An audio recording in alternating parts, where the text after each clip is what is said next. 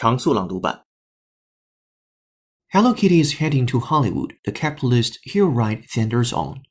After a torrent of tat, from toilet paper to tasteless jewelry, branded with Kitty's likeness, the movie was inevitable. Allow us to burst the joy bubble.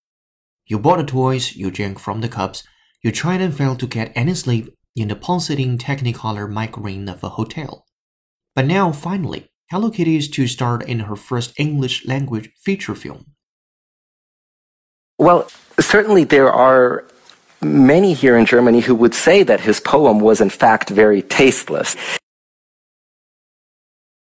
Well, certainly there are many here in Germany who would say that his poem was in fact very tasteless. Authorities tried to help the 700 families displaced by the torrent of mud that swept through their village. Authorities tried to help the 700 families displaced by the torrent of mud that swept through their village.